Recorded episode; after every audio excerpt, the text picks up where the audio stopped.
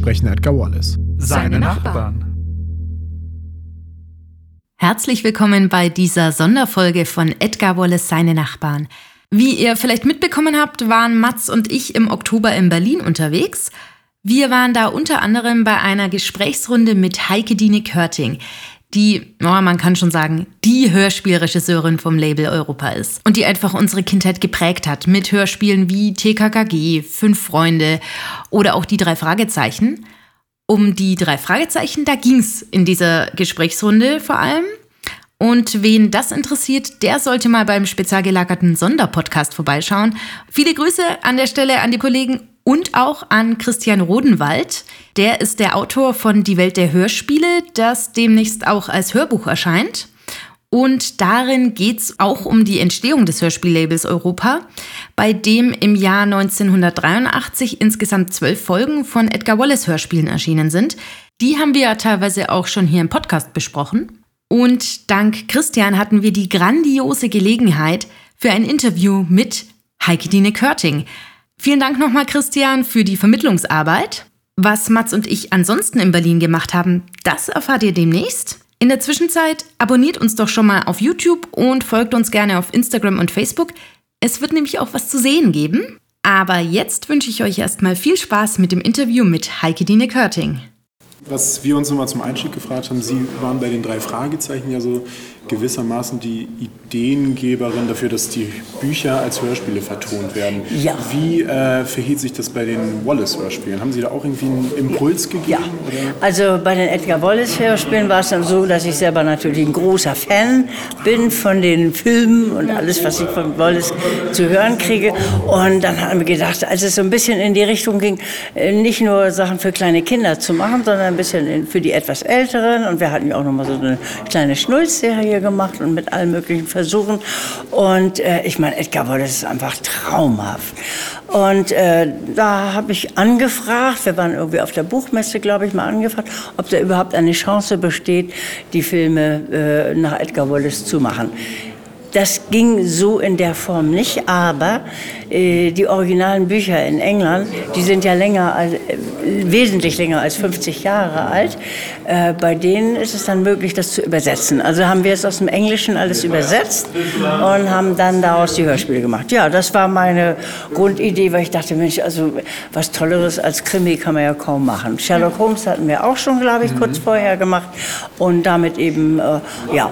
Und äh, besonders schön war es eben, dass man so wunderbare Schauspieler gewinnen mhm. konnte für mhm. diese Texte. Ja, das ist uns auch aufgefallen, dass da ja auch teilweise eben die, die Schauspieler aus, die, die auch mitgesprochen, äh, mitgespielt haben in den Ganz in den genau, auch in den Filmen habe ich natürlich versucht, irgendwo ja. das irgendwie aufzunehmen, soweit man in der Lage war. Nicht? Ob das nun Messema war oder Günther Ungeheuer und wer da alles dabei genau, war. Richard Laufen. Richard Laufen, ach, ein großer Freund, ein charmanter, ein toller Schauspieler ja. auch, ja, wunderbar. Also äh, kam Ihre Verbindung dann eher über die Filme als über die Bücher, aber man konnte sich an den Büchern orientieren. Ja, man konnte, also man konnte praktisch aus den Büchern konnte man eben Texte übersetzen und machen und orientiert habe ich mich am Film eigentlich nur durch das, was man gesehen hatte. Also wir haben nicht den Film als Vorlage genommen in irgendeiner Form. Nein, nein, wir haben richtig nach nach, dem, nach den Büchern das ganz neu konzipiert, wie man es eben als Hörspiel machen kann, in einer Stunde oder 50 Minuten den ganzen Stoff reinkriegen. Ja. ja. Und es war dann auch bewusst so, dass Sie die Hörspiele eben für eine ältere Zielgruppe produziert haben? Ja, ganz genau. Wir hatten irgendwie so gedacht, man merkte ja, dass ähm, es war ja ein bisschen weitergewandert schon. Von der Schallplatte waren wir ja längst zur Kassette gekommen und haben eben gemerkt, dass viele, die ein bisschen älter geworden sind, auch schon noch Kassetten hören. Das hörte dann nachher leider schlagartig auf. Da kam dann diese Mode auf, immer nur die Playbacks zu nehmen von den Filmen. Und es war halt nicht mehr Hörspiel. Und äh, damit ging das so ein bisschen bergab. Und leider ist das auch in den Sog gekommen, dass eben früher hatte man sagen wir mal, fünf, sechs, zehn, zehn Meter große Racks, mhm. um, seine um seine Schallplatten und seine Kassetten zu präsentieren. Und das ging immer kleiner, immer kleiner. Nachher ist es vielleicht ein und dann, dann nehmen eben die Händler nur die Dinge, die ordentlich schnell laufen. Ne? Ja. ja, sich schnell verkaufen können. Also das war dann auch der Grund, warum dann nur zwölf, zwölf Hörspiele quasi auf dem Markt Richtig, richtig. Und, und die waren ja eben dann auch nicht sehr lange auf dem Markt. Und Mhm. darüber bin ich auch sehr traurig, muss ich ehrlich sagen. Denn das sind schon ganz schöne Juwelen, die wir da gemacht haben. Und also ich, ich weiß auch manchmal selber nicht mehr, wie wir das eigentlich geschafft haben, immer all die tollen Sprecher zu kriegen. Aber die hatten auch Freude und Spaß daran. Ne? Das ist, das ist schön zu hören. Ja, ja, Ja. ja. Ähm, Haben Sie da noch irgendwie eine Erinnerung an die Aufnahme? Äh, Ja, ja, natürlich, doch, doch, doch, das weiß man natürlich schon mit den einzelnen Leuten, die man da rangekriegt hat. Und äh, die, beim Überspielen nun auch zu versuchen, dann die Geräusche aus England zu kriegen, Big Band und was da alles dazukommt und ein bisschen Themse-Gefühl. Ne? äh, ja, das weiß ich schon. Da haben wir auch sehr, sehr aufwendig mit Geräuschen gearbeitet. Es sollte ja eben immer der visuelle Film sein, quasi. Dass die Kinder. Und, und ja, war, aber wie gesagt, es ist la- ganz, ganz traurig, aber wir haben die originalen Bänder noch. Und wenn es irgendwie im Zuge dessen, dass immer wieder noch was aus dem Archiv geholt werden darf, würde ich auch sehr für Edgar Wallace plädieren. Naja, auf den Streaming-Plattformen ist es ja mit drauf. Ja, ja, ja. Genau, ja. genau. Also Ach, da ist es doch ja, drauf. ja, ja. Ach, das weiß ich gar nicht. Ja, doch. also, Was? Ich hab, also wenn wir die Folgen jetzt besprochen haben, habe ich sie mal bei Spotify gehört. Das, Hat man mir noch nie verraten, wie gut, dass ich das jetzt erfahre. Ähm, also, Also ich, ich hab, das Problem ist einfach, dass ich so viel, wahnsinnig viel zu tun habe. Wir machen ja eben immer wieder neue Produktionen und, und viele und außerdem ja noch äh, in, bei uns in Hasselburg die Kammerkonzerte und solche Sachen alles. Aber dass das auf dem Markt ist und ich habe immer gejault und gedacht, warum ist das nicht mehr auf dem Markt? Das genügt ja, wenn es bei Spotify ist. Ja, was gibt's denn da doch, was ich vielleicht nicht weiß? Ich glaube, die Sherlock Holmes-Sachen. Sherlock Holmes auch? Ja, ich mag schon. Na, da wird es ja Zeit, dass ich mich darum mal kümmere.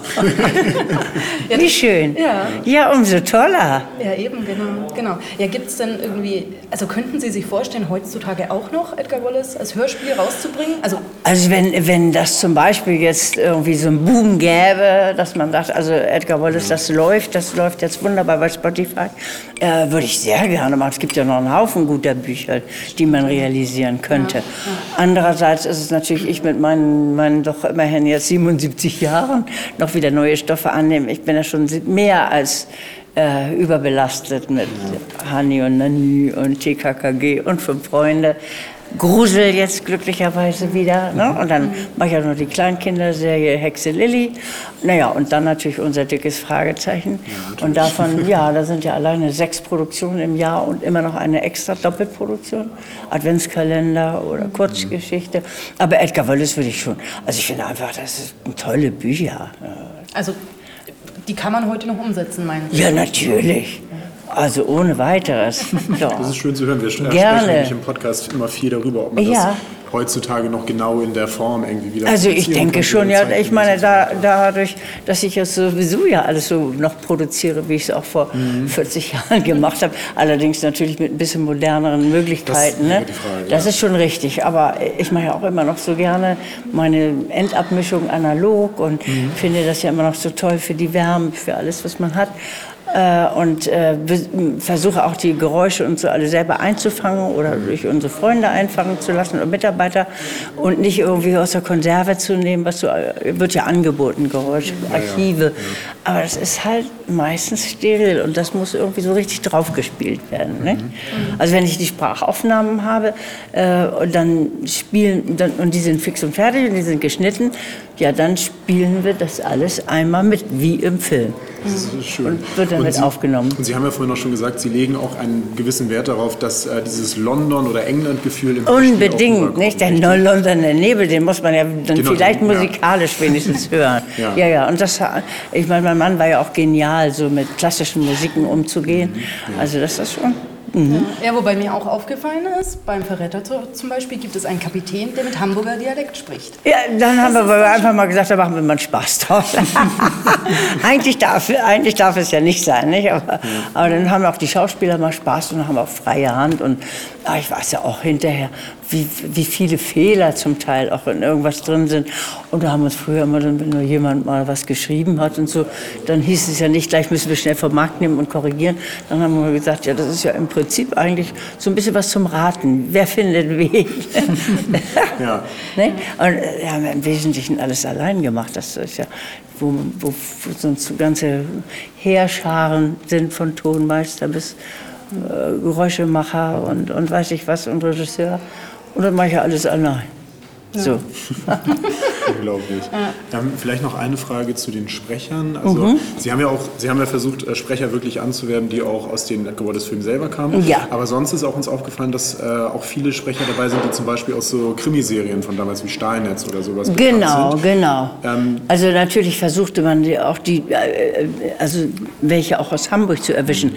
Denn äh, viele, viele von den großen Stars lebten ja auch noch in München und es war alles ein bisschen komplizierter. Andererseits hatten die Schauspieler auch mehr Zeit, die ließen sich auch mehr Zeit. Die sagen heute, ins Studio rein, um 10 Uhr geht's los. Bis wann haben, sind wir gebucht? Bis 12, raus und fertig. Mhm. Und bei uns war es eigentlich so, dass man zusammen gearbeitet hat und die Leute ja natürlich sich auch entsprechend vorbereitet hat. Aber danach sind wir dann halt irgendwo noch was essen gegangen oder was trinken gegangen oder man kriegte auch früher noch mal Blümchen von Schauspielern geschenkt. Das ist auch nicht mehr so Usus. Äh, ja doch, äh, es gibt immer noch einen Lutz Mackenzie, mhm. nie ohne. Und äh, Thomas Fritz kam immer mit einer roten Hose. Nee, eine weiße Rose. Darf ich nicht falsch sagen. Nee, nee. Den fand ich auch immer so toll. Äh, wunderbar, wunderbar. Und, und die Schauspieler sind alle auch eigentlich irgendwie fast Freunde geworden. Und ist unser äh, Studio ja in einem großen Wohnhaus. Und da kann man die Leute auch ein bisschen nett verwöhnen, kann man schön, schön ein bisschen bisschen was Leckeres vorbereiten und dadurch hat es eine ganz, ganz private Atmosphäre und es gibt eigentlich kaum einen, oder ob es ein Hans Klarin oder äh, wer auch immer ist, waren eigentlich alle irgendwie dann auch Freunde geworden. Ja, das ist schön. Ja, ja. ja. Pinkas Braun und was haben wir für tolle Leute. Muss ich richtig mal nochmal nachgucken. Aber dass das auf Spotify läuft! Das ist aber fein, dass ich das erfahre. Ja. vielleicht noch, Sie haben, so als letzte Frage, Sie haben vorhin erwähnt, dass Sie auch von den Filmen quasi die auch kannten. Ja. Haben Sie da noch eine Erinnerung dran, einen Lieblingsfilm vielleicht? Oder was ja, also der Hexer war natürlich irgendwie immer, das gehörte... Wurde hier gedreht? Mit auf der Zitadelle? Ja, ach guck mal, ja deswegen bin ich vielleicht auch heute besonders gern hier auf der Zitadelle. Deswegen, deswegen sind wir dieses Wochenende halt auch in Berlin, weil wir uns ah. ein paar Drehorte auch anschauen wollen. Ach so, ach so, und da sagen Sie, erzählen Sie ein bisschen was zu den Drehorten. Ja, Hexer ist ja einfach super spannend, nicht? Also toll, toll. Ja. Sehr schön. Vielen Dank. Ich freue mich. Frosch mit der, wie heißt der Frosch mit der Maske? Der Maske. Grüne Maske. Nur, ne? Auch schön, nicht? Die ist auch ganz toll, ja. ja. Aber die muss ich mir jetzt selber zu Gemüte führen. Ich meine, das ist 30 Jahre her oder so und ich habe die nie wieder in die Hand gekriegt. Ja. Da werde ich mir mal demnächst mal lieber die anhören, als immer nur Fragezeichen immer und TKKG. Ja. ja. ich dachte mir auch so, gleich ja. jetzt ja zwei Stunden oder noch länger nur um die Fragezeichen gehen. Das ist vielleicht ganz nett vorher. Ja, schön, schön. Hat mich gefreut.